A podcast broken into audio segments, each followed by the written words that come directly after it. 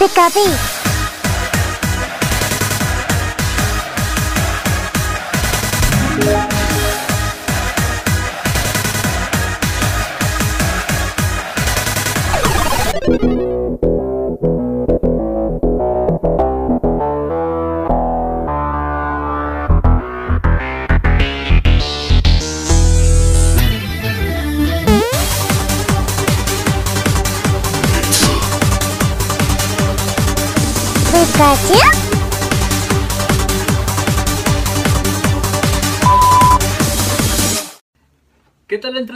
¿Cómo estamos? Bienvenidos nuevamente a este espacio por mis Pokebolas. Somos Tania. y Poncho. El día de hoy estamos por platicarles sobre un tema bastante extenso y muy, muy, muy, muy divertido, que es, Muy interesante. y sobre todo interesante, que es el concepto de canon dentro de la saga de Pokémon. Pero justo antes de empezar a desarrollar el concepto de canon y por qué se llama canon y por qué se considera canon, eh, vamos a hablar de la importancia y la relevancia justo de, de- de esta historia y de la franquicia, ¿no? Pokémon es la franquicia de medios más taquillera de la historia. De la historia. O sea, no hay comparación con absolutamente nadie. Eh, se estima que su valor super- supera los 100 mil millones de dólares. Eh, y esto es considerando que es una franquicia que surgió en 1996. O sea, tiene... Es relativamente muy joven. Sí, tiene 25 años, o sea, es más joven que pero Como todos. bueno, considerando. Oye. considerando justamente que es una franquicia joven, porque las grandes marcas por lo regular tienen una trayectoria de 35 hacia arriba. Este, y los 25 años que lleva Pokémon, digo, no es que sea poquito. No, no, no, no es poco, pero las siguientes franquicias son Hello Kitty, que, o sea, si consideramos que Pokémon tiene un valor de 100 mil millones de dólares, Hello Kitty tiene 84.5 mil millones de dólares. Wow. Y Hello Kitty nació en 1974. Wow. O sea, Doble wow. Ajá. La siguiente es Winnie the Pooh, que nació en 1924. Y después Mickey Mouse y sus amigos. Qué bueno, Mickey Mouse. es- Déjame decirte que eh, Legendario. hay, ajá, o sea, hay, hay muchas, em, ¿sabes? Como opiniones de que tal vez Pokémon no sea la franquicia más grande porque, vamos, Disney tiene todo, ¿no? Pero lo cierto es que aunque eh, en Poké- Pokémon han tenido sus altibajos en eh, Occidente, Ajá. en Japón han sido siempre en el top. Bueno, a ver, también entendamos o, o diferenciamos. eh, Disney tiene todo, sí, pero Pokémon, al igual que Disney, está en todo. Está en todo. O sea, hay ropa interior, hay playeras, hay peluches, hay juguetes. Y, por ejemplo, Pokémon tiene su propio Disney, que es el Pocket Center, el Pokémon Center, perdón, que está en Japón. Que ahí esperamos ir algún día y traerles una reseña bastante padre. Pero en realidad está en todo. O sea, a lo mejor sí, razón, no tiene su parque por ahora. Estoy seguro que en cualquier momento lo sacan. Sí, seguro. Este, pero tiene presencia ahora sí que en todo. Y eh, al igual que, que, pues, las marcas que estamos mencionando, también tienen un lugar en el corazón del, del público. Sí, o sea, todo el mundo ubica a Pokémon, así sea por el vamos a calmarnos O Pikachu. o por Pikachu, pero este se ubica, ¿no? Sí. Y bueno, la última franquicia que, porque son eh, cinco franquicias las que superan el valor de los 50 mil millones de dólares, es Star Wars, que nació en 1977. Entonces sí me parece muy importante como destacar Acotar. que eh, Pokémon es la más grande y por mucho, o sea, Y la más joven. Y la más joven, por mucho también. Sí, claro, O sea- hay una diferencia enorme en realidad. La, la anterior, o sea, digamos en juventud, es de 20 años. 1977. O sea, son 20 20 añitos. años. Son una carrera larga. Sí, sí, es muy, muy impresionante. Me quiero imaginar cuánto va a costar Pokémon justo en los 20 años próximos, ¿no? Que Sí. sigue generando dividendos impresionantes. Ahora, eh, ayúdame con algo, Tania. Tú que eres un diccionario andante, regálame el concepto de canon para que nos entiendan. Canon, quiere decir como lo principal, lo que se considera lo real, digamos. Entonces, ahora, para entender bien el concepto de canon, la serie canon, la historia canon es aquello que tiene que ver dentro del mismo tipo de desarrollo. Pokémon, por ejemplo, tiene eh, el- los juegos canon que, que ha tenido, o la historia eh, base, digámoslo así, son todos aquellos RPGs, porque no lo sabías, Pokémon es un RPG, que eh, se publicaron dentro de las consolas del Nintendo.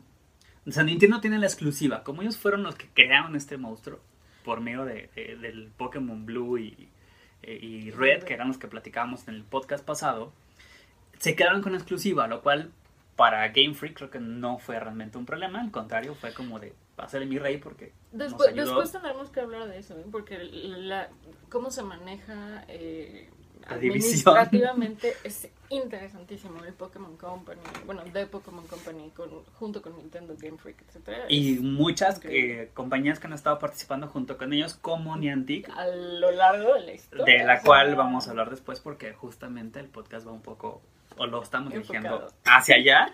Pero bueno, entonces la serie canon este tiene que ver justo con, con las historias reales de, la- de las versiones que han estado saliendo para consola de Nintendo. Hasta el 31 de marzo del 2020 tenían vendidos 368 millones de juegos. Ahora, esto es lo que se puede contabilizar de juegos físicos. de juegos físicos. Porque tomemos en cuenta que Pokémon tiene descargas digitales por medio de la, del Nintendo Switch, por medio también, si mal no recuerdo, Google eh, también tiene la opción de bajar los juegos de Pokémon. Ujú. Apple todavía no, pónganse las pilas. Este, pero también tomen, adicional es algo que no podemos contabilizar. Son todos los juegos que se manejan por medio de las consolas digitales, que son los... Eh, olvidé el nombre. Los emuladores, Mm. que son los emuladores que evidentemente bueno. eso no le generan dividendos a, a- a la compañía, pero que eh, su- seguramente superan el número, ¿no? Seguro. Por muy seguro. Ahora, los juegos se publican por generación. Eso es importante. La, la sección canon o la historia base se van publicando por generaciones. Hasta el momento llevamos 8. No hay 8 juegos, eso es importante comentarlo, son muchos más. Ahorita vamos a hablar muy brevemente de cada uno de ellos y qué aportaron. Pero eh, la historia es, es, es larga, pero solamente vamos o tenemos 8 generaciones que componen el mundo Pokémon. Recuerden que cada generación aporta una región y que cada región en realidad es otra parte del mundo que Pokémon conse- que este, considera o conserva dentro de un mapa mundi que pues esperemos algún día sí tenga final porque si no va a ser un planeta bastante grande Va a ser Pokémon Mars. o- algo así Y bueno, aproximadamente cada 10 años eh, se hace un remake de los juegos, ¿no? Entonces, por ejemplo, tenemos el Red and Green que salió en el 96 y después tenemos Fire Red and Leaf Green que salió en 2004. que aquí un dato curioso es que eh, no sé si se dieron cuenta en el podcast anterior platicábamos que eh, la versión original es bueno para el, para el mundo no para Japón era eh, Red and Blue que es la azul y la, Y la y la roja. pero en el remake decidieron hacer un remake de la historia original o de, o de las versiones originales recuperando el Fire Red and el Leaf Green. O sea es decir regresamos al rojo y al verde que eran los que originalmente se han conce- concebido ¿no? Sí, exactamente. Y bueno, tenemos Gold and Silver del 99 y Hard Gold y Soul Silver de 2010. eh, Zafiro y Rubí de 2003, y Rufi- Rubí Omega y Zafiro Alpha de 2014, y Diamante y Perla de 2006, y Brilliant Diamond and Shining Pearl de 2021, que, es Que está próximo a salir. Ajá, en donde estamos ahora. Y todos nos comemos las uñas porque es una de las versiones más queridas del, del- del juego. En realidad, este, algo importante también mencionar es que no todas las versiones han tenido eh, expansiones. Entonces va a ser muy interesante ver cómo van a manejar Black and, Black and eh, White, eh, XY y todas Sí. estas, ¿no? Va va a ser como... como Sí, muy- porque vamos avanzando en el tiempo, o sea, Y también las versiones gráficas y demás van a ser una locura. Sí, sí, sí. Y bueno, además de estos juegos canon, que son los que decimos como las regiones, las adiciones al Pokédex, etcétera, están lo que conocemos como spin-offs. Y los spin-offs son juegos que están, eh, digamos, como inspirados o que suceden en el mundo de Pokémon, que vienen del mundo de Pokémon, pero que no aportan nada a la historia, que no generan eh, nuevas eh, adiciones a la Pokédex, etc.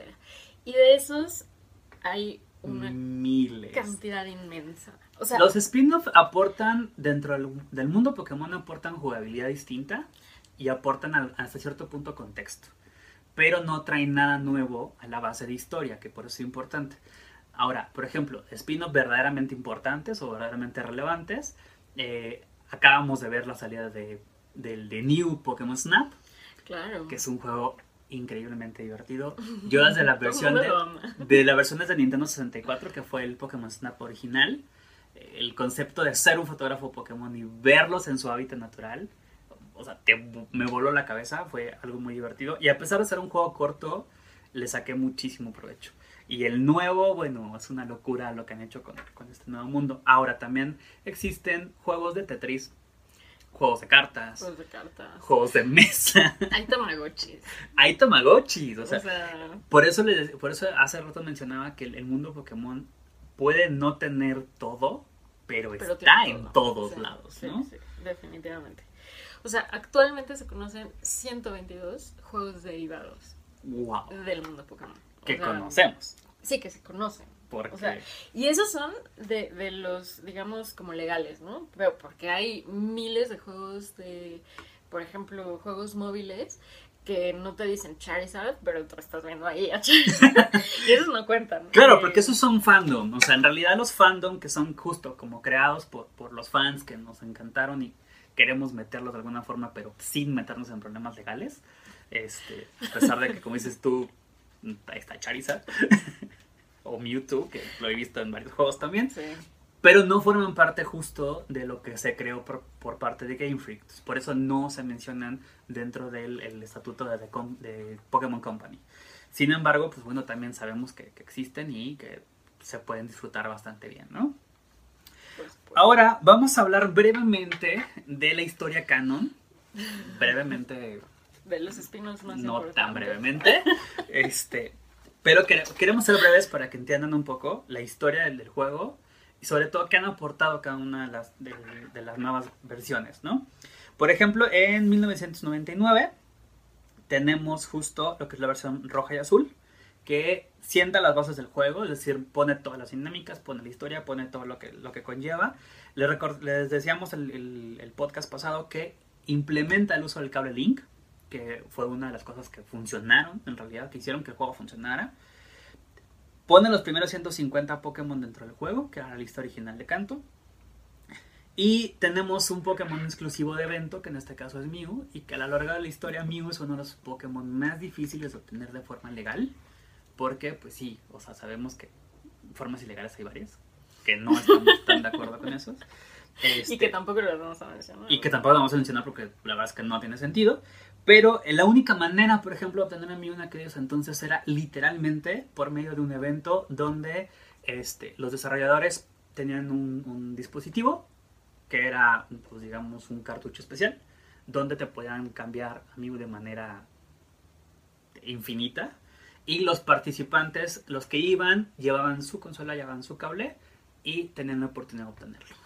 Eso en América solamente hubo tres, ninguno llegó a México, muy tristemente. En Wow. Japón hubo varios y eh, por eso era casi imposible tener realmente un Mew de manera legal. Por ahí les recuerdo brevemente existió la, la leyenda de que en Pokémon Yellow, en la, la versión amarilla se podía obtener, no era cierto. Este, yo, por ejemplo, lo tuve hasta hace muy poco tiempo y fui muy feliz porque se darán cuenta que es mi Pokémon favorito. Este, pero e- es importante mencionar que justo él es el más difícil de todos los Pokémon singulares, legendarios en su momento, este, de obtener. Y es la, es la única versión, eh, incluyendo la amarilla, que posteriormente sale, donde el Pokémon de la portada no es un Pokémon legendario. A partir de estas versiones, es decir, la, la generación siguiente, ya todos los Pokémon de portada son legendarios, pero en el caso de estas, dos de estas versiones, eh, inclu bueno, incluyendo Amarilla y su remake, son las versiones evolucionadas del Pokémon distintivo de, del color. Que en este caso es Charizard para el red, Blastoise para el, Para blue, y Venusaur para el green. y Venusaur para la, la razón del left green, ¿no? Y Pikachu para el yellow. Y Pikachu para el yellow. Y bueno, justo hablando del yellow, Del yellow. salió para el Game Boy Color. ¿Cómo amaba el Game Boy Color? Sí, fue hermoso en su momento. Tuvo muy buenos juegos también. Sí, también. En septiembre del 98. Eh, como decíamos, esta es una como expansión de eh, la primera eh, serie de eh, Rojo y Azul y toma como protagonista a Pikachu, que no evoluciona. Es importante porque recuerden que en realidad todos los Pokémon pueden evolucionar, pero al ser el protagonista de la serie, tomando en cuenta que el juego estaba basado en la serie que se volvió famosa de, de- de anime, ese Pikachu no evolucionaba. Si tú le dabas la piedra trueno, que es la- el método de evolución, te decía que no la quería y que la rechazaba. Entonces, estabas condenado a tener un Pikachu para siempre. Gracias, pero no gracias. y bueno, lo que pasa en este juego es que eh, mejora la selección de Pokémon exclusivos para compatibilidad con las otras versiones. Esto quiere decir que si tú tenías el amarillo y la roja, eh, podías tener los 150 Pokémon, o el amarillo y el azul, ¿no? Eh, más mío. más mío. que fuera de esto, evidentemente, la única forma era tener las dos versiones y bueno, hacerte el traspaso para no hacer más difícil la, la- la- la carrera de del completar la Pokédex y compensar a los jugadores que querían comprar la amarilla y en lugar de alguna de las otras versiones, bueno, por eso hicieron este, este triángulo de compatibilidad. Y también es el único juego donde se pueden eh, conseguir los tres iniciales dentro del mismo juego. De forma legal. de forma legal. es también eh, el primer juego donde aparece el estado de felicidad solo para Pikachu. Y existe un minijuego eh, súper lindo donde tú llegabas a un arcade a jugar. eh, Salta olas con Pikachu. Era divertidísimo. Te aburrías rápido porque era muy monótono, pero era un, un guiño bastante simpático al Pikachu Consort que viene Después. un poquito más adelante. y finalmente es, es un movimiento histórico, ¿no? O sea, Que ha salido no solamente en el juego, sino en, en algunos de los de las secuelas importantes del juego. y esta es la primera aparición, digamos. Esta es justamente la primera aparición, no solamente de Pikachu Consort, sino de Pikachu haciendo algo que no le toca hacer. Que después va a hacer más cosas, ¿no? Ok, después viene en el eh, noviembre de 1999 eh, Pokémon eh, Oro y Plata, justamente también para la consola de Game Boy Color. Recordemos que aquí puede haber una pequeña confusión. Básicamente entre el 95 y el 99 fue cuando la primera versión vio la luz. Recordemos que América fue una de las últimas regiones que nos tocó la versión azul y roja, por eso las fechas de repente se empatan, casi casi los tuvimos al mismo tiempo. Pero eh, lo importante es que la primera versión, que fue azul y roja, es para el Game Boy regular, que era en blanco y negro. Ajá, claro. La versión amarilla y la versión oro y plata ya fueron para el Game Boy Color, lo cual de verdad hizo un cambio enorme. Por ejemplo, en, en oro y plata se incluye una compatibilidad con las versiones anteriores, pero esto solamente funcionaba de abajo hacia arriba. Es decir, tú podías pasar cualquier Pokémon de la versión roja, azul o amarilla a oro y plata Oro y plata. al revés no era posible. ¿Por qué? Porque ya había algunas cosas que hacían que esto no fuera compatible. Se incluyen 100 nuevos Pokémon, que son los nuevos Pokémon de, de- de la región, de Yoto. Eh, nos incluyen el Pokégear, que es la primera vez que aparece un sistema de este tipo. En realidad lo único que hacía el Pokégear era juntar el mapa, la Pokéflauta y algunos otros aditamentos este, que se podían utilizar dentro del juego. Y a partir de aquí ya todas las versiones tienen este sistema como compacto. Se incluyen nuevos tipos de Pokéballs que anteriormente no se tenían disponibles. No sé si recuerdan que las básicas, las que hemos tenido todavía, son la Pokéball, la Great Ball, la Ultra Ball y la Master Ball. Acá ya había algunas nuevas que te permitían tener ventaja eh, si atrapas, por ejemplo, Pokémon de agua, Pokémon de insectos, y todo este tipo de situaciones. Se incluye un sistema de crianza que anteriormente tampoco se tenía. El Daily Care que teníamos en la primera versión únicamente nos permitía subir el nivel de experiencia del Pokémon. Ahora ya teníamos la oportunidad de que si los dejabas un ratito solos, te dejaban un huevito para poder expresionarlo y tener un Pokémon nuevo. Y pues esto abrió muchas eh, oportunidades nuevas. Se incluyen los tipos acero y sinistro. Tenemos dos tipos nuevos en la segunda generación. Por ahí falta uno que viene mucho más adelante, pero es algo interesante. Y aparece el Pokerus. El Pokerus es la primera vez que se menciona, va a estar presente a lo largo de toda la saga canon y de todas las versiones que vienen después, inclusive las remasterizadas, que es un virus. Algo importante es que este virus no era visible, es decir, no había forma de saber realmente que tu Pokémon lo tenía, a menos que te dieras cuenta. Y era muy raro que apareciera. Lo único que hacía es que te daba el doble de experiencia por batallas el Pokémon que lo tuviera. O sea, te convenía que todos tus Pokémon tuvieran este tipo de virus. Lo malo es que era casi tan raro como un Shiny. Okay. Si no es que un poco más. Y no había forma de saber que lo tenía. Y los Shinies en los juegos canon son raros, raros. Son muy raros en realidad. Y justamente importante es que en esta versión es donde nace el concepto de los Pokémon Shinies o variocolor. Es la primera vez que aparece. Y debido a esto, te regalan el primer Shiny de la historia que todo el mundo conocimos, que era Magikarp. El Magikarp Shiny, que era una locura, eh, venía, era parte del- del- de la historia regular, entonces te lo topabas a mitad de historia.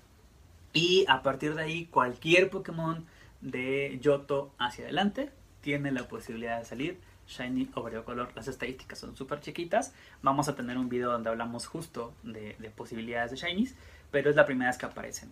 Y es curioso porque en, este, en esta versión no contamos con una zona safari. La zona safari desaparece, no la meten. Entonces, este era algo raro porque nos tenían acostumbrados a que en la entrega anterior sí estaba y en esta ya no está. Y también dentro de los legendarios en esta ocasión tenemos cinco. Tenemos a las dos aves sagradas que son Lufia y Jojo. Y tenemos cinco bestias que cumplían, no, perdón, tres bestias que cumplían, disculpen, que cumplían con la regla de tres que hablábamos en el, en el podcast anterior. Pero aquí había algo, algo bien curioso. Las dos aves formaban parte de la historia, es decir, tenías que capturarlas como parte de- de- del juego. Pero las bestias, las tres, estaban en modo salvaje. No estaban en un lugar. Entonces, literalmente tú tenías que pasar horas y horas y horas y horas y horas buscando que te salieran. y aun cuando te salían, rezando porque no se escaparan. Porque si se escapaban, era volver a buscarlas nuevamente. Qué horror. Sí, era horrible. Después de. eh, viene un Pokémon eh, Cristal en, 2000, en el año 2000. También para Pokémon Color. Y también es una expansión de la región de Yoto. Eh, básicamente, los únicos cambios que hubo es que podías elegir entre un entrenador masculino y femenino. Que antes no se podía, era a fuerzas el, el- el niño. El niño, ajá. Eh, también aparece el tutor de movimientos y el concepto de torre de batalla. Y bueno, hay una. La nueva historia para Suicune, ¿no? De hecho, es la portada. De hecho, es la portada, porque en las versiones anteriores que tenían mayor protagonismo eran las aves sagradas y por ahí había una pequeña historia para Inti. El que sigue siendo relegado y nadie lo quiere y nadie lo pela es el pobrecito de Raikou, pero Ni modo. ni modo. Pero es buenísimo eléctrico. Sí, es pero uno de los mejores, pero pues dijeron que no hay historia para él. Ni modo. Qué pena. Y luego viene Pokémon Stadium. Pokémon Stadium lo mencionamos como parte del canon, eh, no porque aporte realmente algo a la historia, sino porque más bien hace lo contrario, reúne la historia completa. Pokémon Stadium, el original, nació en, octubre del 2000 para Nintendo 64 y únicamente nos permitía jugar con los Pokémon de canto. Pero es el primer juego en 3D que tenemos de Pokémon y es el primer juego basado únicamente en las batallas o en las peleas de Pokémon, lo cual lo, lo hizo increíblemente bueno, pero no era lo único que tenía. Primero que nada, pues sí, llevó las batallas a la pantalla grande y manejaba distintivos por copas. Había, eh, si mal no recuerdo, eran tres niveles, que era eh, la Great Ball, la Ultra Ball y la Master Ball, donde tenías o podías competir con Pokémon de nivel 25, nivel 50 y nivel 100 respectivamente. No es cierto, había una Pokéball que era nivel 15, ya no recuerdo, eran las cuatro categorías de acuerdo a la Pokéball. Y eh, algo interesante es que podías jugar el juego sin necesidad de tener tu cartucho de el, anterior. Tú podías pedir prestados los Pokémon que estaban disponibles, que estaban básicamente todos menos los legendarios. Eh, bueno, menos Mewtwo, porque Mewtwo era un desbloqueable. Pero no convenía porque en realidad los Pokémon que te prestaban tenían ataques muy random, no eran como realmente buenos. Y tampoco los, este, en general los, las estadísticas no estaban tan balanceadas. Pero tenía una compatibilidad, incluía un aditamento que se llama el Transfer Pack, con el cual tú podías meter tu cartucho y eh, utilizar tus Pokémon, ganar recompensas de Pokémon que podías este, obtener de manera inmediata, hacer intercambios, que también era una forma bastante interesante de obtener a los cuatro Pokémon de intercambios de la primera generación, que era difícil si no tenías con quién jugar. En este caso era automático. Y incluye eh, ah, también algo divertidísimo. Incluía una sección de minijuegos. Los minijuegos eran divinos. Los minijuegos siempre son lo mejor de todo. Pero los de Pokémon Stadium eran buenísimos. El, los reto cualquiera a decirme que, que no les gustaban. Y también algo importante es que el sistema tenía dos asaltos, es decir, se jugaban dos episodios. La primera vez que lo jugabas, digamos que jugabas en forma fácil. Y la segunda vez, este, todo cambiaba a, oscuro, se volvía de noche y los entrenadores y líderes eran mucho más difíciles de vencer. Pero también tenía una recompensa justo cada uno de estos. Una de las cosas importantes es que la primera vez que, que, que lograbas ganar, que aventabas el primer asalto, te daban un Game Boy pero era un Game Boy Dodgo que te permitía este, jugar con una velocidad aumentada, el Game Boy normal. Y cuando ganas el segundo salto, te liberaban un Game, Boy Dudrio, donde aumentabas a tres veces, ¿no?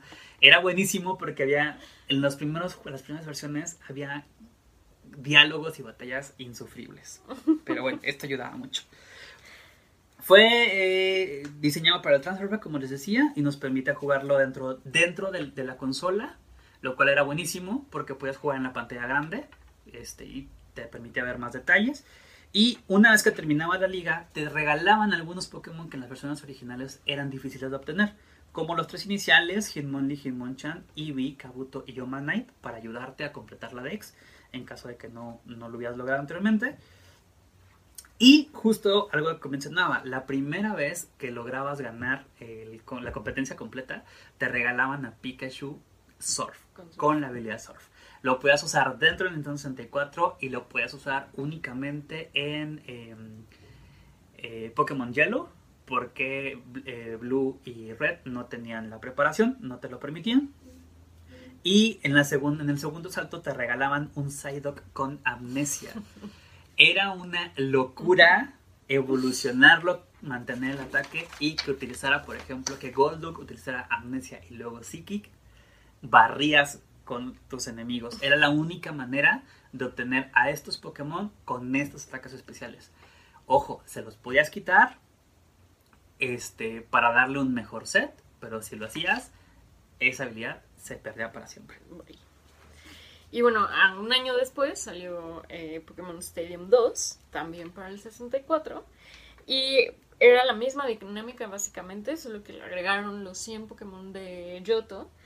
Eh, y también se incluyó eh, una nueva copa que se llamaba la Challenge Cup, ¿no?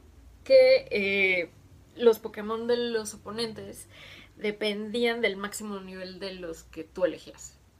Eh, después también se incluyeron reglas generales eh, al combate, como prohibir dos Pokémon de la misma especie en el mismo equipo, la regla del último Pokémon, eh, no podías tener dos Pokémon congelados al mismo tiempo, cosas así. La regla del último Pokémon, nada más para mencionarlo brevemente, en la primera versión, si tú hacías que tu Pokémon realizaba un ataque con el cual él también era vencido y era tu último, el juego te daba la victoria en automática. Por ejemplo, si, utilizabas explosión, que era uno de los, de los más recurridos, te daba la victoria en automático. Para esta segunda versión eliminaron esa, esa ventaja, porque había quienes abusábamos de ella, tengo que aceptarlo. Este, eliminaron esa ventaja y si tú hacías esto y los dos perdían al mismo tiempo, perdías. sea, ni siquiera era empate, te lo declaraban como, como derrota. Y bueno, eso es importante porque eventualmente seguiría, ¿no? Exacto. Eh, también incluyeron la Earl Academy, eh, donde tenías que hacer exámenes sobre diferentes temas. Y Eran tanto diploma y todo. Tres ¿eh? niveles, ¿no? Eh, para graduarte. Claro. Los eh, Pokémon de Premium tenían un ítem de regalo misterioso que solamente podía ser canjeado en esta versión. Y eh, también al vencer a tu rival te daban eh, como premio a Farfetch con el ataque de relevo que se llama Baton Pass en el primer asalto y a un Gligar con Earthquake o Terremoto en el segundo asalto. Estos son movimientos exclusivos. Que no había otra forma dentro del juego de obtenerlos y que la verdad es que también era una locura. Gligar con, con Earthquake era una cosa de locos porque no se dañaba el solo y bueno, ayudaba bastante en las batallas. Luego después viene la tercera generación que nos lleva a Joven con Pokémon Rubí y Zafiro. Esto es en julio del 2003 para el Game Boy Advance. Es cuando ya damos el salto a la siguiente consola. Aporta 135 Pokémon nuevos. Y en esta versión incluyen lo que es la naturaleza del Pokémon, que va a formar parte a lo largo de, de- a partir de aquí, de la importancia de los IVs para considerar que un Pokémon es verdaderamente perfecto. Es un tema matemático muy complicado que ya trataremos después. Luego. Y también incluyen las habilidades de Pokémon. Las habilidades son habilidades pasivas, es decir, no, no tienes que activarlas, sino que el Pokémon las tiene de manera natural y que dan ventajas importantes al momento de combatir dependiendo, ¿no?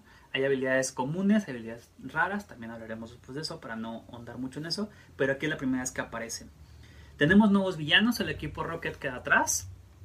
Ahora tenemos a los Team Aqua y Magma, que cada uno a su manera cree que está salvando el mundo mientras lo destruye. Parecen, parecen este, gente del gobierno. Se incluyen también los combates dobles, lo cual hace un poco más complejo el sistema de, juego y es bastante divertido porque tienen reglas especiales. Hay nuevos estilos de bicicleta. Tenemos una deportiva y una, y una acrobática. No puedes tener los dos al mismo tiempo, pero en, la tienda de bicicletas te la cambian cada vez que quieras y te sirven para llegar a lugares diferentes, ¿no? También ahí es importante. Se introducen las exhibiciones o concursos, que es una nueva forma de juego, es una forma bastante interesante y hasta el día de hoy todavía me duele la cabeza cada vez que, que intento planearlo, porque hay eh, cinco secciones, que es carisma, belleza, dulzura, ingenio y delicadeza. Y para esto incluyen alguna, eh, unos ítems que se llaman Poké Cubos, que se hacen en, un, en un- una cosa que te dan. No me acuerdo ahorita cómo se llama, pero te ayudan justo a mejorar ese tipo de, de- de habilidades. Los concursos son una cosa bien complicada, este, pero forman parte de la historia. No te los piden como obligatorios para que la historia termine, pero si eres obsesivo compulsivo como nosotros y quieres terminar la historia al 100%, necesitas pasar todos los niveles de exhibiciones. También es importante, en las exhibiciones está prohibido el uso de un OM y dedito, porque solo tiene un ataque y no puede ser utilizado ninguno de esos dos dentro de la exhibición. Puedes construir también tu base secreta y la puedes decorar, es decir, tenías tu cuartito en algún lugar de- del mundo Pokémon, lo cual era bastante padre. Y en el supermercado puedes comprar almohadas, este, tapetes y todo ese tipo de cosas. Era, era, era lindo. Se incluyen las habilidades climáticas o de terreno. Es la primera vez que vemos que un Pokémon puede ser dañado si está habiendo una torbanera o si está nevando. Que eh, hay habilidades que funcionan más si llueve o si está soleado y todo ese tipo de cosas. Es la primera vez que suceden. Hay una sección nueva para guardar vallas en la mochila. Ya no se guardan con todo lo demás. Y desaparece para esta versión el concepto de día y de noche que funcionaba en, en oro y plata. Pero desaparece únicamente la parte visual. Porque si tú manejas un Eevee y quieres evolucionarlo a cualquiera de las dos versiones que requiere, lo puedes hacer siempre cuando que te bases en el reloj. Entonces ya no se hace de noche, ya no se hace de día, pero sigue, sigue funcionando igual. Creo que fue un tema de confusión porque era como un poco eh, complejo que estuvieras jugando en el juego se hacía de noche, tú sentías Sí. que era tarde, entonces dejabas de jugar sí. Y fue cuando dijeron, mejor quítalo para que juegue más tiempo, tontos no son. Entonces, este, por eso hicieron esa corrección. Pero bueno, después eh, vendría en mayo de 2004 también otro de los eh, spin-offs más importantes, que es el Pokémon Coliseum para el GameCube. Este es el primer juego de Pokémon con eh, modo aventura que fue para una consola, ¿no? Como de sobremesa. Es decir, que no fue para una consola móvil, sino Para que ya fue para una, una, una estable. Eh, todo empieza, eh, como digamos, como en una introducción donde se ve que la banda Cypher está en mitad de una reunión muy importante, eh, donde están presentes todos sus comandantes que se llaman el equipo Cepo. Hablan eh, de una nueva máquina y de unos ciertos Pokémon que son los Pokémon oscuros. O los Darks. Shadow, ¿no? Darks. Darks. Estos Pokémon. eh, el equipo Cypher ha repartido estos Pokémon entre sus entrenadores a lo largo de toda la región. Porque son malos. Porque son malos. Eh, y es, es una historia muy triste porque se les cierra el corazón y estos Pokémon son una máquina de luchar sin sentimientos. Que, bueno, teóricamente para eso los crearon, pero sí es feo sabiendo que en el mundo horrible. Pokémon. es muy feo sabiendo que en el mundo Pokémon en realidad el vínculo entre el entrenador y su Pokémon es relevante. Entonces, hemos visto. Aquellos que hemos visto la caricatura sabemos que los peores entrenadores son los que hacen este tipo de cosas justamente. Por eso es horrible. Pero es triste decir que tiene cierta lógica. Aunque no digo que sea bueno, sino todo lo contrario. Sí, pero es triste. O sea, decir que se les cierra el corazón y que solo son unas máquinas de pelea. Sí, sí, sí. No, no es el objetivo, pero pues hasta cierto punto también nosotros lo hacemos. Sí, claro, o sea, finalmente tiene sus ventajas, ¿no? O sea. y bueno, el protagonista eh, era uno de los mejores entrenadores del equipo Cepo, pero como se dio cuenta de que esto no era lo mejor para los Pokémon, Porque él sí es bueno. porque es bueno, decidió purificar a los 51 Pokémon que estaban disponibles en esta, en esta entrega. Purificar es un concepto que aparece justo en est- en esta, en en esta saga, junto con los Pokémon este, oscuros, que lo que hace es que les quita como esta maldad y los vuelve Pokémon normales. Por ende, son mejores, adquieren nuevamente sus, sus sentimientos y las habilidades que, que deben de conllevar. Entonces, por eso era importante mencionarlo. Y después viene la primera reedición que tenemos en la historia del juego, que es el Pokémon verde hoja y el Pokémon rojo fuego, que como recuerdan les decía que retomaron nuevamente los colores originales de Japón. En esta ocasión, en lugar de traer los 150 normales, hicieron un pequeño ajuste, bastante extraño, en el cual en la versión roja puedes obtener hasta 168 y en la versión verde hasta 169. Ahí hay un Pokémon volando, no entiendo por qué decidieron hacerlo de manera no tan equitativa como siempre. Pero recuerden que siempre pueden hacer intercambios y creo que llegábamos casi a los 200, eran como 190 ya compartiendo los exclusivos. Y al igual que en la tercera generación, incluyen naturalezas y habilidades para los Pokémon de canto, que en aquel entonces eran pocos los, que- los que tenían.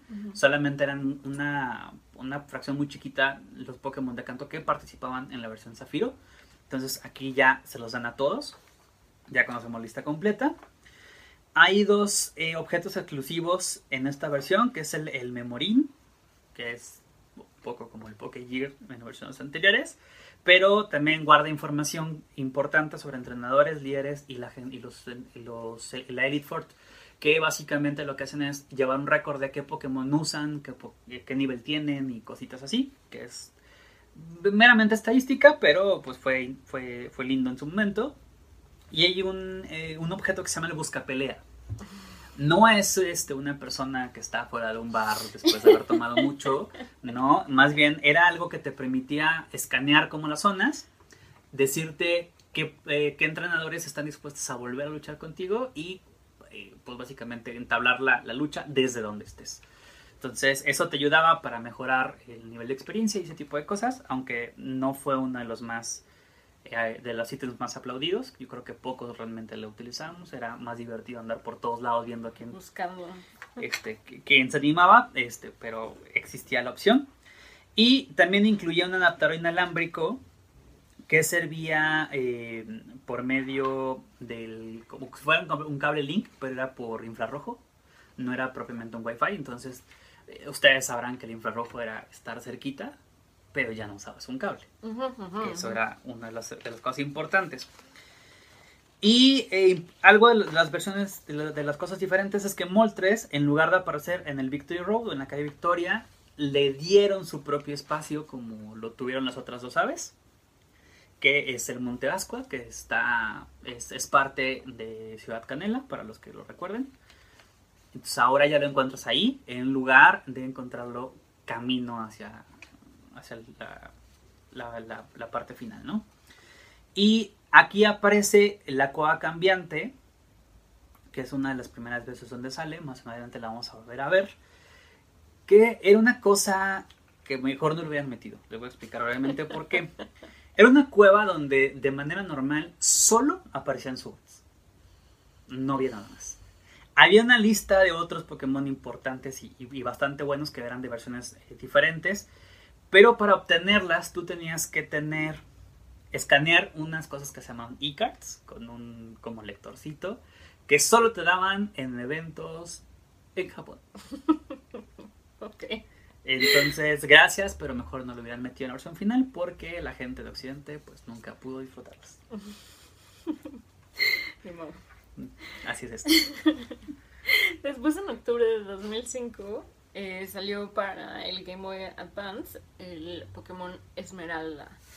Eh, sigue siendo eh, la región de Hoenn, es la expansión de Rubí y Zafiro. En, esta, en este juego se incluye el frente de batalla, la colina de desafío, y así también la- está la opción de la cueva cambiante. Que ya hablamos de ella y era mejor que no la hubieran puesto. Entonces ahora, eh, al haber terminado como la historia, puedes luchar nuevamente con los líderes de gimnasio, pero en combate doble. Ah, Lo cual era buenísimo porque fue una diferencia importante. Eh, el único combate que teníamos era con los gemelos del gimnasio psíquico, que de por sí era complicado. Ahora con el combate doble luchaban con dos Pokémon cada uno y el resto de entrenadores luchaban en combates dobles. Era la locura. O sea, de verdad cambiaba horrible la, la, la dificultad y era muy divertido armar una estrategia porque perdías un par de veces siempre. Eh, bueno, también salió una nueva forma de Deoxys, que es Deoxys de, veloci- de velocidad, y puedes escoger entre Latios y Latias. También eh, podías escoger eh, dos fósiles en tu travesía. Porque si recuerdan, en las versiones originales, Latios y Latios dependían de cada versión. Y aquí tú eras libre de elegir con cuál de A los dos te quedas. Eh, también puedes luchar contra el equipo Aqua y Magma Al mismo al tiempo. mismo tiempo. Y esto, o sea, lo importante de esto es que te permite obtener tanto a Groudon como a Kyogre. Que fue la locura en su momento. Eh, también eh, puedes obtener un código eh, en un evento para obtener a Mew. Aquí ya hubo eventos en América, eh, particularmente en México, si mal no recuerdo en aquella época hubo tres. Pero yo nunca pude ir a ninguno y me quedé sin ir. El código básicamente te daba un pase para... Más bien el pase te daba un código que te abría una isla en la que el único Pokémon era, era Mew. y al final de tu aventura podías elegir a uno de los iniciales de Yoto. Sí, lo cual fue bastante interesante porque te daban alguien, uno, un inicial de una generación que no era la que correspondía. La que- con la que estamos- pero te daban a uno. Entonces eso, pues, fue curioso. Ok, y luego en noviembre del 2005, un mesecito después, eh, para Game Boy Cube, viene Pokémon XD Tempestad Obscura, que es la continuación de Pokémon Collision. Brevemente les comento que esta pasa cinco años después, la dinámica es básicamente la misma, pero ahora los líderes del, del equipo Cian o Piano, el equipo malo, este, están como más enojados, eh, eh, enfrentaron a más Pokémon. Y el jefe final es una verdadera locura. Ya en algún momento les mencionaré brevemente. Algunos, en esta versión, algunos, algunos entrenadores ya están dispuestos a hacer intercambios. En la versión pasada no, no sucedía. O sea, era únicamente lo que podías capturar y se acabó. Que básicamente era jugar con los 51 Pokémon que se, que se curaban. Eh, esta versión también ya te permite una adaptación para el rojo fuego, verde hoja y para Pokémon Esmeralda. Es la, es la única vez donde dentro de este, este, donde esta saga puedes usar Pokémon de versiones que no son del juego. También es importante. Se incluye la cámara de purificación, que es como un daily care, pero para que el Pokémon se, se purifique mientras tú haces tu vida con otros Pokémon. Eso ayudaba mucho, sobre todo para Pokés que no eran tan importantes en su momento y que, pues, como parte de la historia tienes que purificar. Y a pesar de que pertenece a la tercera generación, es la primera vez que anunciaron a dos Pokémon de la cuarta, que en este caso fue Munchlax y eh, Bonsley, que no pertenecen justamente a la tercera ni a ninguna de las anteriores, sino que pertenecen a la cuarta. No los puedes capturar, pero forman parte de la historia y te explican que son Pokémon que vas a encontrar más adelante. Y entonces seguimos eh, en julio de 2007 para eh, la consola Nintendo 10 sale Pokémon Diamante y Perla. Esta ya es la eh, región de Sino y se incluyen 107 nuevos Pokémon. Además, se incluye el Pocket. Siempre te da risa ese nombre. Sí, que es un objeto que sustituye a todos los anteriores. Te permite hacer y todas esas cosas. Todas las cosas que hacías antes, este, como ver el reloj, el mapa, comunicarte con otros entrenadores, etcétera, ¿no? Eh, esta es la primera entrega eh, que ya se produce con gráficos 3D pre-renderizados. Es decir, o sea, todo se ve en 3D, aunque el juego no está propiamente en 3D. Sí, porque para el DS normal, ¿no? Exacto. todavía no salía el 3DS.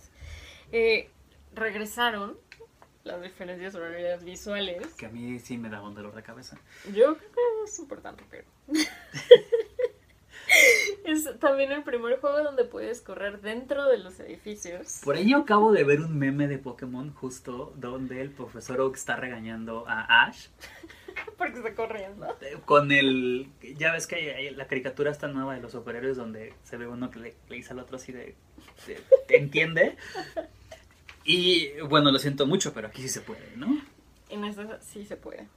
Eh, también hay dos nuevos tipos de Pokéball que son la Heal Ball y la Dust Ball. Estas se incluyeron eh, casi al final, son de las más nuevas, pero también de las más reconocidas. Y bueno, eso es todo. Eso es esa parte. Ok, después viene en mayo del, del 2009, también para Nintendo 10, se viene el Pokémon Platino. Pokémon Platino fue uno de los juegos más vendidos en la primera semana. En realidad fue una locura porque creo que a los dos o tres días ya tenían más de un millón de copias vendidas. En los primeros dos o tres días. O sea, la gente de verdad los estaba esperando con una locura impresionante. También hay que entender un poco cómo va cambiando la historia de del mercadeo, ¿no? Claro. Como la accesibilidad a los juegos y todas estas cosas que a lo mejor en 1996-99, en el principio de los 2000 no pasaba. Claro, eh, también ahora, por ejemplo, ya para este momento, Pokémon Platino fue uno de los que se hizo, tuvieron lanzamiento internacional. Exacto. Es decir, se lanzaron la misma fecha en todos lados y, por supuesto, eso ayudó a que los números mejoraban bastante. Sí, eso cambia totalmente. Ahora, por ejemplo, ¿cuál fue el secreto? Bueno, aquí se añaden, este, la Pokédex pasa de tener eh, ciento y tantos a 210 Pokémon, es decir, tenemos acceso a nuevos Pokémon que no teníamos en, la entrega anterior, tomando en cuenta que esta es una expansión. Y Giratina es el último. Es la primera vez que puedes atrapar a Giratina y Giratina fue uno de los Pokémon más deseados desde que se anunció la combinación de tipo, los ataques, la historia, el, trasfondo, fue una locura y todo el mundo lo queríamos, ¿no? También incluyen un espacio que se llama el Café Venganza, que el Café Venganza es buenísimo porque es una es un edificio donde una vez que tú pasas la historia completa, puedes volver a pelear contra los líderes de gimnasio, contra todos sus acompañantes y por ahí inclusive encuentras a tu rival y puedes luchar contra ellos las veces que quieras. Entonces eso hace también que sea como bastante rico porque les puedes ganar varias veces. El parque de batalla cambia, su, cambia nombre, ahora se llama el frente de batalla y le incluyen nuevas zonas. Anteriormente eran únicamente tres, aquí creo que pasan a ser siete, lo cual está bastante padre. Las aves legendarias de Canto, Articuno, Moltrex y Zapdos, eh, regresan, pero regresan con la misma dinámica que en su momento tuvieron las bestias legendarias de Oro y Plata. Es decir, están en estado salvaje. Una vez que tú pasas la historia, que es decir, que ganas la, la, la liga, las puedes capturar, pero hay que buscarlas. Eso es bien interesante. ok. Y después para 2010 eh, tenemos también para el 10 el remake de eh, Oro y Plata que se llama eh, Heart Gold y Soul Silver. Eh, básicamente es lo mismo, hubo solo tres pequeños cambios. Eh, uno es el estilo de la Pokédex. Eh, también hay un nuevo diseño de Poké Gear. Gear. Eh, y también algo que esto sí es como importante es que podías capturar a algunos legendarios de generaciones eh, que no correspondían a, a, a Yoto. Sí, eso estuvo padre, pero pues, básicamente nada más fue un cambio como de estilo. Es decir, nada más mejorando un poco las gráficas. Por eso no realmente no es uno de los, de los juegos más De los queridos o de los más- más este, recordados. Y luego viene una saga que es la, la saga de Unova o de Teselia, porque esta sí la tradujeron, no sé por qué las demás no. Lo voy a buscar, debe de haber una razón, es demasiado. es bastante extraño, que es la edición negro y la blanca, que justamente negro y blanco, junto con su expansión, que es negro y blanco este 2, curiosamente es de las que menos se habla, es de las menos populares y realmente no es una mala generación, o sea, vamos, no, no, es, no, no aportan cosas muy importantes, pero tampoco es mala. Pero ahí están mis legendarios favoritos. Sí, hay unos bastante buenos. Eh, aquí, por ejemplo, eh, es la primera vez que hay un recorrido en 3D, pero solamente aplica para Ciudad Porcelana. Todas las demás siguen con la misma dinámica de están renderizadas, pero en Ciudad Porcelana sí puedes vivir tal cual una experiencia de 3D. Tienen lugares exclusivos para cada región. Esto obedece al, Pokémon que, al legendario que vas a atrapar, porque en uno se encuentra Ciudad Negra, que es este Zekrom, y en el otro está el Bosque Blanco, que es Regina, si mal no recuerdo. Y también es la primera vez que el, el, el centro Pokémon tiene dentro la tienda. Entonces, esta es una bendición porque no tienes que andar de un lado para el otro, sabes a dónde ir. Qué bueno que lo conservaron para siempre. Pues eh, también algo importante, un cambio bastante interesante, es que el alto mando o el Elite Fort lo puedes eh, desafiar como tú quieras. Es la primera vez que sucede porque siempre era como una línea, es decir, el primero, el segundo, el tercero, el cuarto era el mismo orden. Ahora están como en una cámara así como redondita y tú dices primero quiero con este y luego con este. Eso también es algo bastante bueno.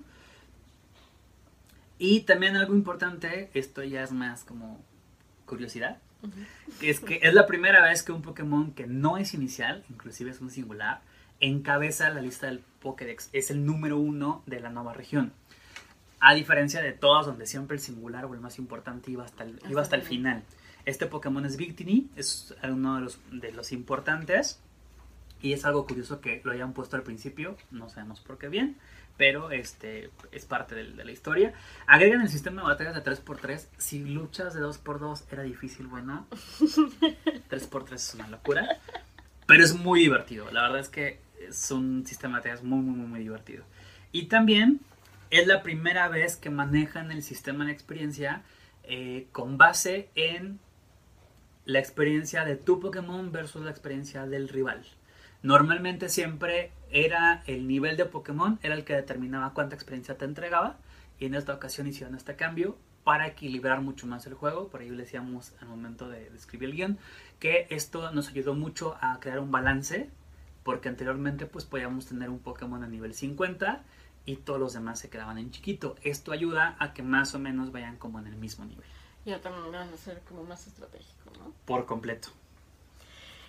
Y bueno, después de este de esta entrega viene eh, algo que no sería una expansión, sino más bien una secuela, que es la edición negra y blanca 2. Esto fue en octubre de 2012, salió para el Nintendo 10, pero es compatible también para el 3DS. Eso es importante porque el- justamente el sprite que teníamos de, de- de 3D se puede apreciar mucho mejor todavía.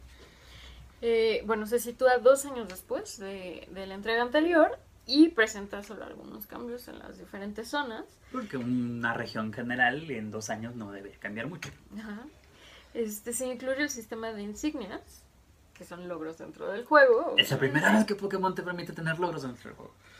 Y la Victory Road es distinta en cada versión. Esto fue interesante porque justamente si tú ya habías jugado una de las versiones, este, la Victory Road por lo regular, a todos aquellos que hemos jugado, que me imagino que hemos todos o casi todos, siempre representa un poco de complejidad porque es un laberinto, es decir, no es solamente atravesar un camino, tiene como su, su, su, su, mañita, ¿no? Entonces, el que sean dos diferentes es un reto bastante interesante para jugar las dos versiones y esto pues te motiva un poco a comprarlas, ¿no? Claro.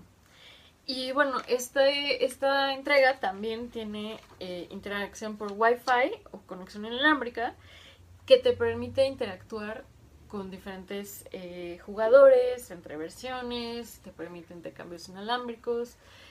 Esto ya... Adiós al cable link y a cambiar Pokémon desde mi casa con mis amigos. sí, sí, sí. Eso sí, sí fue verdaderamente revolucionario para, para la franquicia en general y ayudó mucho para la experiencia del jugador.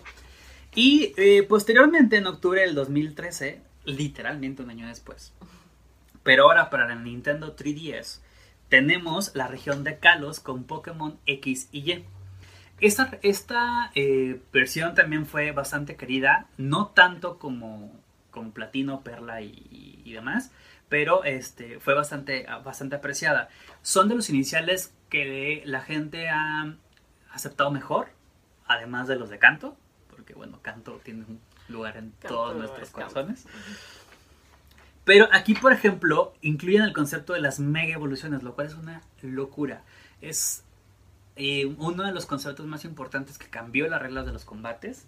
Inclusive a nivel competitivo hubo restricciones, este, miles de cosas que pasaron desde que las mega evoluciones estaban en el juego. Incluyen el tipo Hada, Finalmente. Finalmente. ¿Cuántos años después? Y esto tiene, o bueno, bien, esto obedece a la razón de que en las versiones anteriores los diseñadores empezaban a meter dragones como si no hubiera un mañana, inclusive dragones legendarios, que tenemos muchísimos para esta época. Y el tipo Hada viene a crear un balance en el juego porque los Pokémon tipo dragón por lo regular son los que menos debilidades tienen, tienen ventaja sobre casi cualquier otro. Entonces los Hada vinieron a decirles, eh, eh, relájate un poquito porque aquí mando yo. Algunas de las regiones del juego nos obligan a mm, utilizar monturas, es decir, es la primera vez que tenemos a algunos Pokémon como monturas, es algo bastante padre. Lo amo. Creo que todos en algún momento, viendo las caricaturas, soñamos con tener esta experiencia dentro del juego, pero lo malo es que no son permanentes y solamente te sirven justo para cruzar algunas de las, de las partes del juego. Entonces, sirve como experiencia, pero este pues hubiéramos querido un poco más, muy seguramente. Se eh, introduce también el bastión batalla. No forma parte de la historia, es decir, puedes brincártelo. Pero a aquellos que nos gusta tener como combates Pokémon es una experiencia bastante padre. Ganas renombre, te van dando bastantes premios. Y entre más avanzas, vas luchando inclusive hasta con líderes de gimnasio y con gente de la Elite Four. También es algo bastante padre. Toda la región, por primera vez, está diseñada completamente en 3D. Yo sé que esto hay gente a la que los vuelve locos, como aquí a Tania, por ejemplo. Me encanta. Le fascina. yo en lo personal, a mí el 3D me marea un poco y no soy tan fan. Yo todos los juegos los juego en 3D en el 3DS. Pero mira, tengo la ventaja de que lo puedes activar y no pasa nada, ¿no? y lo puedes desactivar y nivelar también, o sea, regular. Claro, entonces, fue algo... Puedes un poquito 3D. Tantito, pero fue algo que la, la gran mayoría de los jugadores les encantó en general, ¿no? Y también es la primera vez que se integra el concepto de bonus de experiencia por registro en Pokédex. Anteriormente esto no pasaba, es decir, tú podías registrar un Pokémon nuevo y pues gracias, eso era todo. Ahora tienes un pequeño bono, es decir, te compensan por, por hacerlo.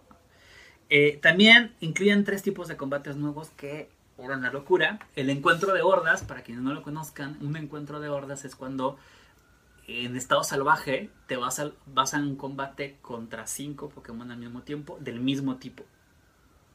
Esto era una locura porque aventarte, por ejemplo, 5 Nidoran, 5 Ratatas en los primeros niveles del juego era, era de locos. Este, lo malo es que si alguno de esos Pokémon sale Shiny, la regla es que solamente puedes capturar eh, o lanzar Pokéballs cuando quede uno.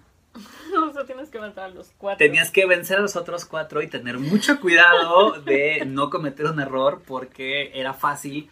Eh, había ataques que a- a- a- dañaban por zonas o dañaban a todos. Y si tú cometes el error de lanzar un ataque de esos y lo, lo vencías, pues Bye to shiny. Bye to Shiny, ¿no? También existen los combates aéreos, que eran una regla especial donde solamente podían competir Pokémon que pudieran volar. Era una locura porque y el rey era de Molga. Este, y eh, te obligaban literalmente a tener una estrategia bastante bien pensada para combatir contra todos ellos. Y también tuvieron los combates inversos que hacían que la tabla de, mm, de debilidades y de, y de super efectivos se invirtiera. Es decir, si tú le aventabas un ataque de fuego a un Pokémon tipo agua, era super efectivo. Lo cual era una locura. Si no me la tabla básica, imagínate. La invertida, ya sé, era buenísimo. Pero bueno, también eh, únicamente había un lugar en el juego donde competías, te daban premios muy buenos. De entre ellos te daban, era la única manera de obtener la Dustball para evolucionar, eh, no, la, la Dust Stone, perdóname, para evolucionar algunos tipos de Pokés. Pero era, era, era muy padre. Y además de la bicicleta que podías utilizar en exteriores, tenías también los patines que podías usar dentro de las ciudades y en algunos edificios. Entonces eso ayudaba mucho con la movilidad. Y había eh, tres funcionalidades dentro del juego que en algún momento salieron muy importantes. La primera era el PPS o el Player Research- System que te permitía enlazar con todas las funciones online como los intercambios, peleas este, PvP y ese tipo de cosas. El Poker Recreo, que era un, un espacio donde podías jugar con tu Pokémon, este, le hacías así con la varita esta que sale en algunas versiones después, eh, lo acariciabas y le aventabas una pelotita, era bastante interesante. Y esto te daba eh, algunos em, puntos de afecto, te ayudaba a, incrementar tu nivel de afecto. No confundirlo con nivel de amistad, son conceptos completamente diferentes. El afecto sirve para dos cosas nada más. Un Pokémon con un nivel de afecto eh, alto tiene oportunidad de crear mayor número de críticos y sube un poquito más de experiencia, tiene un bonus de experiencia. Era lo único que te que servía, pero era un adicional que si quieras darte el tiempo, vale la pena de repente, sobre todo antes de luchar contra los gimnasios, contra los líderes o contra los Elite Force, valía la pena invertir unos 15 minutos jugando con tu Pokémon para que tus siguientes ataques fueran críticos. Y por último, y uno de los más importantes y más queridos en el corazón, y no veo la hora de verlo por ahí en Pokémon Go, es el super entrenamiento que te permitía incrementar las estadísticas base de tu Pokémon. Es decir, mejorabas el IV del Pokémon con el super entrenamiento. Entonces es algo que, que esperemos ver pronto. Uy, imagínate. Una locura. Todos 100 IV, nivel 50. Pero Mew parece el primero. Sí, no, bueno. Todos mis singulares son horribles. Los míos también. Horribles. Pero bueno, para noviembre de 2014 y para el Nintendo 3DS también, eh, saldría eh, Pokémon Rubí Omega y Zafiro Alpha, que es el remake de la tercera generación, ¿no? Eh, en este juego ya se incluye la Mega Pulsera, que da acceso a las Mega Evoluciones, como ya habíamos hablado. Eh, también se añade la, la flauta Eon, que era para desplazarse entre ciudades.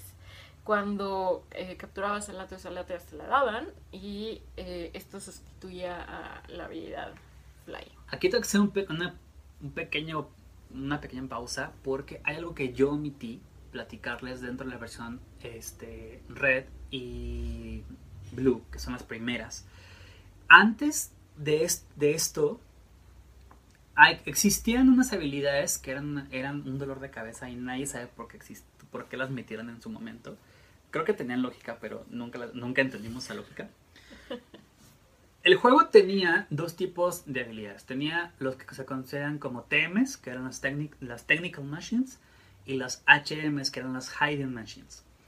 Los Hiding Machines eran habilidades que tenían que te daban a lo largo del juego y que inclusive cada vez que tú vencías a un líder de gimnasio, el líder de gimnasio te daba ciertas recompensas, además de, la experiencia y del dinero, que te permitían entrenar a Pokémon de cierto nivel hacia abajo y te autorizaban el uso de esas habilidades. Las habilidades eran la de cortar, eh, la de fuerza, la de nada, nado o nadar, eh, estaba la de mm, destello y la de volar, que eran las, las cinco especiales.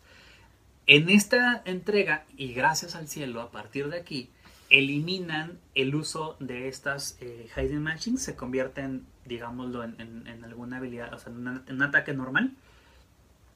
Y, por ejemplo, para poder volar, en lugar de tener que gastar un slot de habilidad de tu Pokémon, que aparte no se les podían borrar porque eran especiales, Claro. incluyeron la flauta para poder desplazarte de ciudad a ciudad sin que afectara para nada en la selección de Pokémon ni en los ataques. Entonces eso fue algo bastante bueno. Ok. Entonces, bueno, además de la flauta de On, también te regalan una Honor Ball eh, cada que compres eh, 10 Pokébolas de cualquier tipo. Anteriormente, ¿no se acuerdan que las Honor Ball solamente te las daban cuando acababas eh, la historia? Es decir, cada vez que venciste a tu rival te iban dando de una en una. Eh, también eh, se presenta a Pikachu Coqueta, Eso es buenísimo. que tiene 5 atuendos para cada categoría de las exhibiciones que ya habíamos hablado. Y se puede mega evolucionar, ¿no? En las, Dentro de las competencias. En el caso, por ejemplo, de Pikachu Coqueta, algo muy importante y breve que quiero mencionarles es que es un solo Pokémon que se puede disfrazar en cinco formas diferentes. Porque por ahí muchos de los que lo vimos al principio creíamos que eran cinco versiones de Pikachu distintas. Y no, es una sola, pero que cinco tiene cinco disfraces. disfraces. Ok, y también había movimientos y habilidades exclusivas para Groudon, para Kyogre, Rayquaza y Hoopa. Estas habilidades solamente serán para las megas y la- para las formas primigenias. Que eran una locura, la verdad. Eh, también había islas y cuevas especiales que permitían acceder a casi todos los legendarios de las versiones anteriores, nada más quedaban pendientes los de XY. Para ese momento, en realidad, solamente con comprarte, con comprarte estos cuatro juegos, que es decir, eh, Rubio, Omega, Zafiro, eh, Alfa, X y Y, con eso puedes Ya completar tenías. la Pokédex completa sin ningún inconveniente. Eso era algo revolucionario, digámoslo así, y fue una locura también. Este, Rubí, Omega y Zafiro fueron de los más aplaudidos, no de los más vendidos, pero fueron de los más aplaudidos porque te permitían tener este avance hasta donde iba la saga. Luego en julio de 2016, No perdóname, te vuelo. perdóname, pero en julio de 2016 sale Pokémon Go para smartphones. Y es, aquí, Voy, voy a dar una opinión. Yo pienso que es el spin-off más importante. de hecho hay muchos que en realidad lo, lo consideran como una nueva, una nueva forma de juego, o sea, más allá del canon, más allá de un spin-off, es un nuevo estilo de juego que pertenece igual a Game Freak y que de verdad ha llevado el juego a niveles diferentes. El canal justo va a empezar a parcializarse por Pokémon Go porque en primer lugar ambos somos fanáticos de Pokémon Go. No es que las demás entregas no nos gusten, nos fascinan, pero eh, Pokémon Go ha dado una experiencia muy diferente a los, a los jugadores desde todos los ángulos. La verdad es que en la próxima sección, si mal no recuerdo, vamos a hablar justo de por qué funciona Pokémon Go.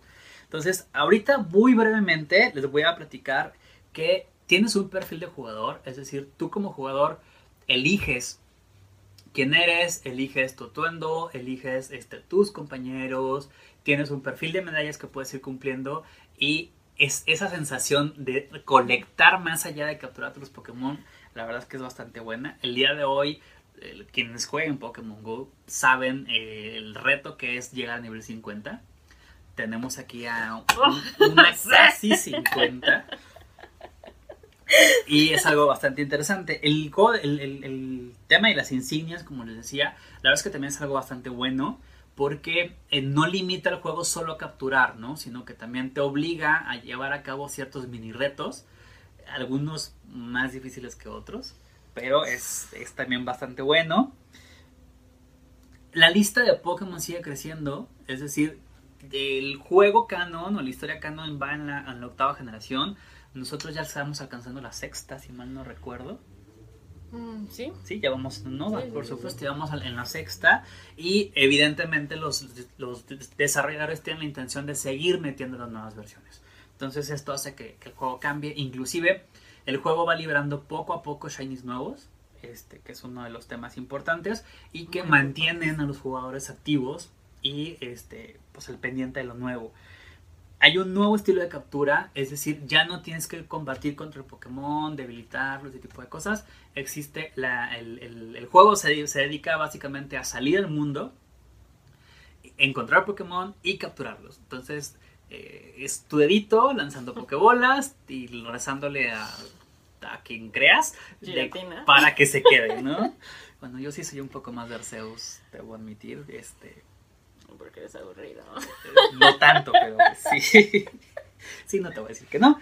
Eh, también incluye el sistema de Pokéstop y gimnasios, que son lugares de la vida real que fueron habilitados con este objetivo, son lugares públicos. También luego, este, en algún momento platicaremos de la polémica que han desatado los, Poké- los, los Pokéstops y los gimnasios. También hay un sistema de tienda que permite monetizar dentro del juego a los creadores y que también va a dar otro tema tema. para muy largo. Eh, tiene eventos especiales, que es justo lo que les platicaba, que mantiene al jugador activo. O sea, es un juego que se ha mantenido vigente por cuatro años, Cinco. cinco y contando. No sabemos cuándo va a terminar, pero esperamos no sea tan pronto. También tiene aditamentos que han salido específicamente para el juego. Tenemos la, este, la Piedra, sí, ¿no? No, el aditamento, bueno, además de los aditamentos dentro del juego, que son la piedra Sinnoh, la piedra Ah, Nova, tenemos la Pokémon Go Plus, la Go. Plus, que es una pulsera que nos permite interactuar con el juego.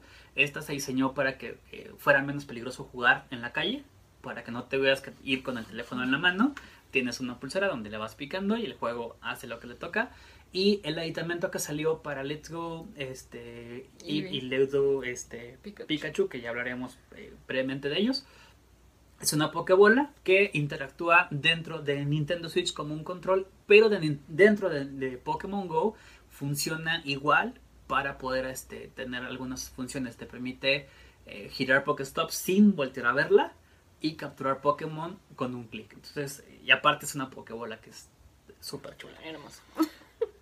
Tenemos también el sistema de shinies que les decía que sigue siendo creciente. Van liberando poco a poco, lo cual me parece un acierto por medio de los desarrolladores porque te mantiene completamente activo. Y acaban de añadir hace un par de años el sistema de PvP, que es lo que son las luchas de Pokémon a Pokémon. Cambiaron mucho las reglas del juego, pero lo hicieron, eh, lo mantuvieron atractivo. O sea, es diferente por completo del juego. eh, tienen la misma base, pero lo lograron. Entonces, de verdad vamos a platicar por qué consideramos que, que funciona. Digo, el canal va a ser de eso. Empezando por ahí. Vamos a hablar de Pokémon Go muy profundamente. Pero mientras, Vayamos a Sol y Luna, que salió también en 2016 para el 3DS. Y esta es la región Alola. Eh, esta es la séptima región. Y eh, bueno, eh, digamos que introducen a Rotomdex, que sustituye a todos los aditamentos anteriores. Él te aconseja dentro de la historia, con el Pokévisor toma fotos, tiene un lector de QR para darte regalos, códigos, etc. también está el Pokérelax, que ayuda con los problemas de estado del spa para que se les quite lo quemado, para le pones la toallita y le quitas la tierrita. que es bastante curioso porque, o sea, es una forma literal como de jugar con tu Pokémon, pero que sí tiene un beneficio real dentro del juego, más allá de darle un pequeño boost, ¿no? O sea, lo cura sin tener que ir al, al- al centro Pokémon. Este, y de pasada, pues interactúas un poquito con él, lo cual fue, fue interesante, ¿no? Sí. Y bueno, finalmente creo que lo más importante de, la, de, de esta entrega es que se introdujeron las formas Alola, ¿no? Que son, es la primera vez que se incluyen eh, variantes dentro del juego. O sea, tenemos a Ratata normal y a Ratata Lola. Que nos, a muchos no- nos sorprendieron. Una de las polémicas importantes es con Executor. Ah, ¿Por qué es un dragón? Sí. Por si no había dragones en el juego. Como si nos hicieran falta. Otra más. También se eh, incluyó un módulo de entrenamiento extremo que me- mejora los IVs, eh, los movimientos Z, que es con la pulsera Z, A los que vemos la caricatura sabemos de qué se tratan y por qué son importantes. eh, los movimientos Ultimate por tipo, que algunos Pokémon pueden tener movimientos exclusivos eh, al usar uno en particular, ¿no? El, en el- el día de hoy no vamos a traer la lista porque sería muy larga, pero la traeremos próximamente. También eh, tenemos el Festiplaza, que es un administrador online, el Poké Resort, que es similar a la guardería, eh, las Pokémonturas, también otra vez, que son especiales para cada zona en cada región, Pero pero, en esta ocasión lo puedes usar no, no solo como medio de transporte específico, ¿no? Sino como ventaja de tiempo o en algunos momentos lo vas a poder utilizar para eh, buscar cosas que no están a la mano, pero que no son verdaderamente indispensables dentro de la historia. Eh, también tenemos el recorrido insular, que eh, es un nuevo sistema de travesía que sustituye, digamos, a los encuentros en los gimnasios regulares, Y ¿no? que cambia mucho la dinámica del juego en realidad. Porque hay pokés dominantes y cajonas. Recordemos que los Pokémon, los Pokémon dominantes en realidad son como prerequisitos para enfrentarte con un Kahuna. Aquí lo raro es la mezcla, porque el Pokémon dominante es el equivalente a un gimnasio. Y el Kahuna sería un poco como el equivalente a alguien de la Elite Force o del alto mando. Y los tienes que enfrentar en cada una de sus islas y en el alto mando. Entonces es- está bastante diferente y bastante original el- el nuevo sistema. Y también eh, tenemos a los ultraentes, que son un Uh. grupo de Pokémon Mufasa. procedentes del ultraespacio que se introdujeron en Pokémon Sol y Luna, eh, pero solo se registran en la Pokédex al ser cap- capturados. Solo puedes usar para ellos Ente Balls o Master Balls, porque cualquier, otro, cualquier otra bola que uses, eh, el, el ratio de captura es bajísimo. Vamos, no es que solamente puedas utilizar esas dos, Pues pero, no, pero- no tiene sentido utilizar cualquier otra. O sea, ese es el punto. Y bueno, son pocos los que conocemos. Nihilio, Postwall, Fer- Fermosa, Surcitri. Recordemos que los ultraentes son legendarios, que dentro del mundo Pokémon vienen de otro, de otro plano existencial o de, de otra dimensión. Eh, iba a decir que serán los, los más raros, pero no, por ahí ya tenemos a un Deoxys que, que viene del espacio, tal Ah, cual, claro. que es un extraterrestre. Eh, y los llevaron o los manejaron de una forma bastante curiosa. O sea, el, el conectarte con otra dimensión va abriendo cada vez la historia a locuras más impresionantes. Este, pero es al- algo que, que en algún momento, como giro de historia, se agradeció bastante. Después viene nuevamente una nueva continuación que es eh, Ultrasol y Ultraluna, donde aquí sí, este, no sé qué fumaron antes de crear la historia, pero no lo vuelven a hacer. Fue bastante rara. Continuamos con la historia, justamente eh, de manera inmediata. En esta ocasión ni siquiera pasan como tiempo considerable. Y aquí ven- viene un nuevo uh, Pokémon singular, que es Necrozma, que es el malo, malo, malotote de, de la región oscura y que se viene a apoderar de, pues, del planeta Pokémon. Entonces, eh, este tiene nuevas formas, no solamente eh, aparece Necrozma, sino que dentro de estas versiones son las únicas, mm, el único lugar donde vamos a ver a Necrozma, eh, que es Melena Crepuscular, que es una fusión entre Necrozma y Solgaleón. La forma de Necrozma Alas del Alba, que es una fusión entre Necrozma y Lunala, porque se dejan fusionar los dos. Y hay una última forma que es el Ultra Necrozma, que básicamente son los tres juntos. Y es un enemigo muy difícil de, de vencer, aunque vayas con un equipo muy bien armado, la estrategia contra él sí, sí es importante. Y los Pokémon más relajaditos, que la verdad es que son de mis favoritos, tienes al Pikachu con gorra de la película eh, I Chose You, que solamente te lo daban si eh, habías ido al, al cine y te regalaban la tarjeta coleccionable justo con el código QR, eh, que era la única manera de obtenerlo, o sea, no, no hay otra, no existe. Entonces, si fuiste los afortunados como nosotros, disfrútalo. Este, y también incluyen a Lycaron Rock forma crepuscular, que es una tercera evolución o una tercera forma de evolución de este, de, de este. Pokémon. De... Y también, por ejemplo, viene el Fotoclub Alola, que este es más como a modo de juego, que las fotos que tú tomas le puedes poner stickers, les puedes poner fondos y presumirlas con tus amigos, tus amigos les dan likes y todo ese tipo de cosas, que no forma parte de la historia en real, pero pues está mono y eso es algo que tienes adicional. Incluyen a Mantine como montura. Anteriormente la única montura acuática era Lapras. Entonces está padre tener esta opción porque aparte Mantine es como una tabla de surf. Se ve bastante curiosita. Se incluyen nuevos movimientos Z que son exclusivos. Y es la primera versión donde puedes capturar absolutamente a todos los legendarios que estaban disponibles hasta ese punto. A todos.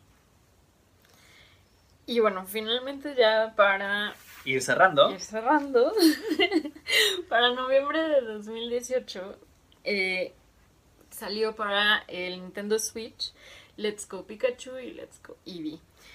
Este es un remake de la versión azul y roja, pero eh, tiene una nueva modalidad de juego. Eh, en lugar de luchar contra los Pokémon para capturarlos, eh, de nuevo, la bola como en Pokémon Go, se mantienen las mega evoluciones. Los iniciales son muy, muy especiales porque no pueden evolucionar, pero tienen eh, 100 de y pueden aprender ataques exclusivos de cualquier tipo. Literalmente de cualquier tipo. O sea, no importa el tipo que tú menciones, tienen la opción de escogerlo. Eh, además, este, también se introdujo, eh, como ya dijo Poncho, la Pokéball Plus como un control del juego que traía a Mew. Eso me volvió loco. Fue la primera vez en la historia donde podías obtener a Mew de manera completamente legal y sin tener que ir a un evento. No me importa cuánto cuesta. Toma mi dinero, dame siete. Bueno, uno. Yo tengo, y no es broma, es que la primera la perdí y tuve que comprar otra y tengo dos míos. No, no es broma, es en serio. Ok.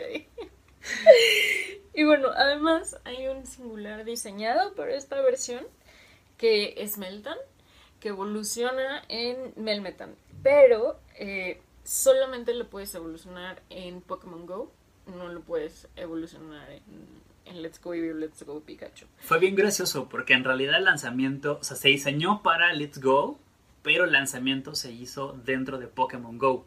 Entonces es la El- única ese forma, fue una locura. una locura, nadie sabía qué estaba pasando. De hecho, y aparte el diseño del Pokémon era muy Era común. rarísimo. Entonces nos voló la cabeza a todos, pero lo, lo importante es que la única forma de obtenerlo realmente es jugando Pokémon Go. Y en su momento la, la obtención fue una mecánica completamente rara porque tenías que tener el juego Let's Go, el juego de Pokémon Go, sincronizarlos y bueno, fue una locura. Por ahí eh, inclusive llegamos a ver gente que vendía eh, el acceso a este Pokémon. Sí.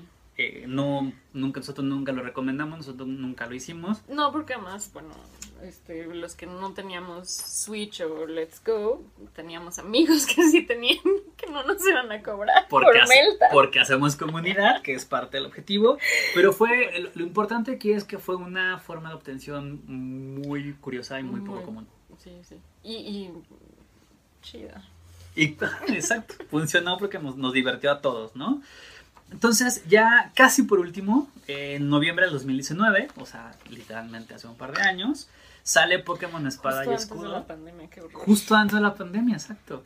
Sale eh, Pokémon Espada y Escudo, que es la versión Galar, que nos aporta 83 nuevas especies. Eh, incluye algunas formas Galar, que al igual que en su momento con este con la pasada. ¿Con Alola? Con Alola, perdón. Eh, Al igual que con Alola, son Pokémon que ya teníamos, pero que de acuerdo al haber, haber crecido en este nuevo ambiente, pues tienen modificaciones físicas y de estructura. Incluyen las formas Gigamax, que es una nueva modalidad de duelo. Es un- Es que no, me gustaría decir que es parecido a la Mega Evolución, pero no lo es Pero porque a diferencia de la mega evolución no es, no es tan permanente, es decir, solamente tienes tres turnos para utilizarla. Es una habilidad muy estratégica porque hace que tu Pokémon aguante mucho más, incrementa su HP, incrementa todas sus estadísticas y le da acceso a habilidades nuevas. Entonces, este, para lo que fue PvP, ha sido una locura el, el incluir los, el sistema de Gigamax.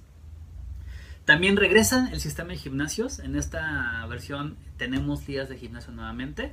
Están diseñados de una manera maravillosa, están padrísimos. Tenemos gimnasios que no habíamos visto antes. Sí, son hermosos, la verdad. Y aparte la música, la musicalización del juego en general me encantó.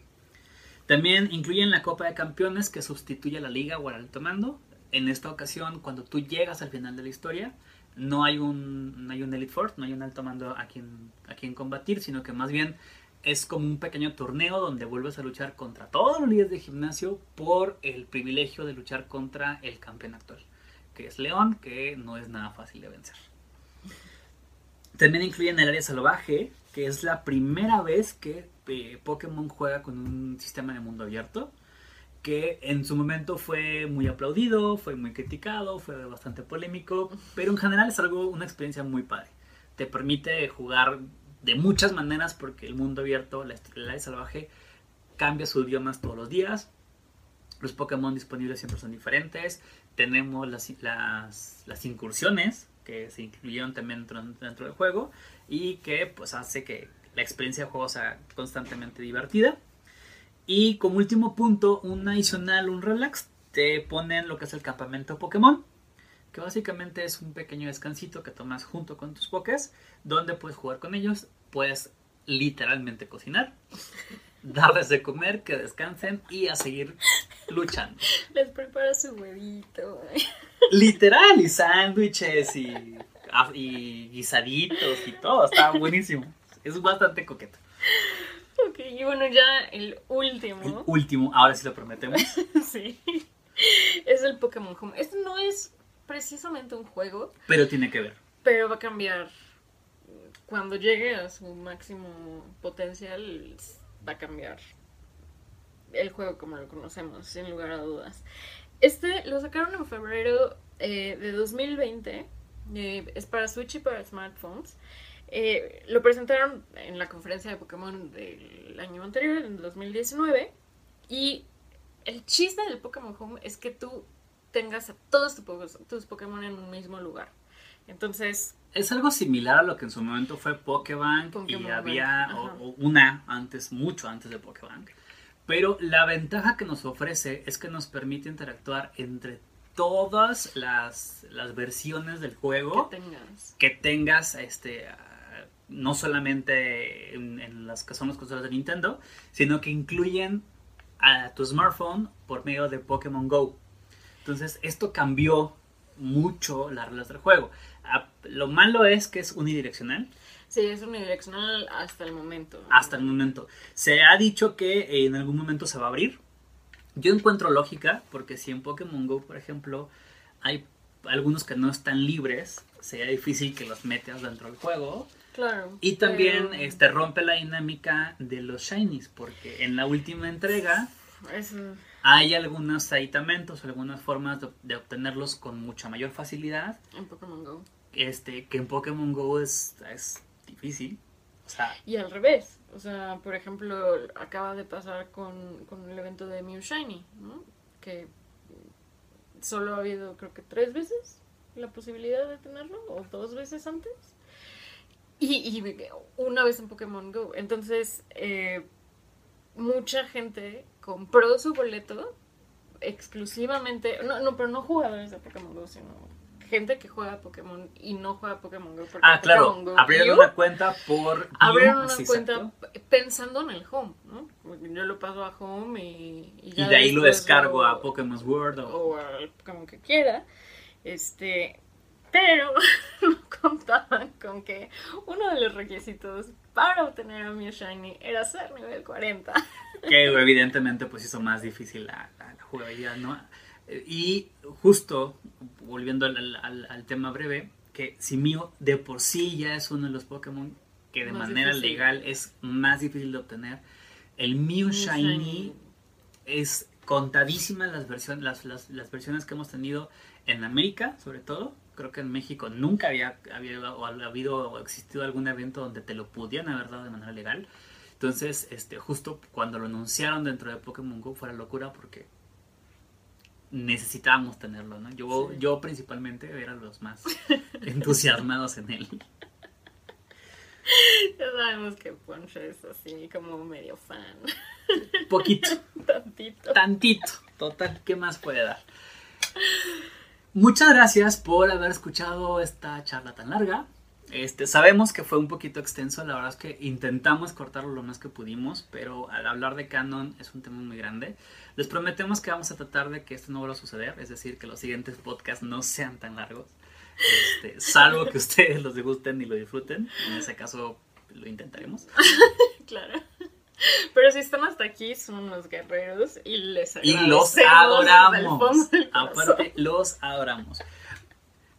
Pues nada, solamente recordarles, este, por favor apóyennos, denos un poquito de confianza, ese, ese pequeño voto, regálenos un like, este, compártanos, suscríbanse, eso es importantísimo, compártanos, denos sus comentarios, qué más les gustaría que vayamos tratando, digo, tenemos temas, pero siempre estamos abiertos a cosas nuevas. Como ya mencionamos, el canal poco a poco va a irse parcializando hacia Pokémon Go, pero no queríamos dejar fuera toda la historia que, que nos va a llevar hacia allá. Y pues fuimos... ¿Tania? Y Poncho y estuvimos aquí por mis Pokébolas. Cuídense mucho entrenadores, seguimos, seguimos en contacto. Adiós. Chao.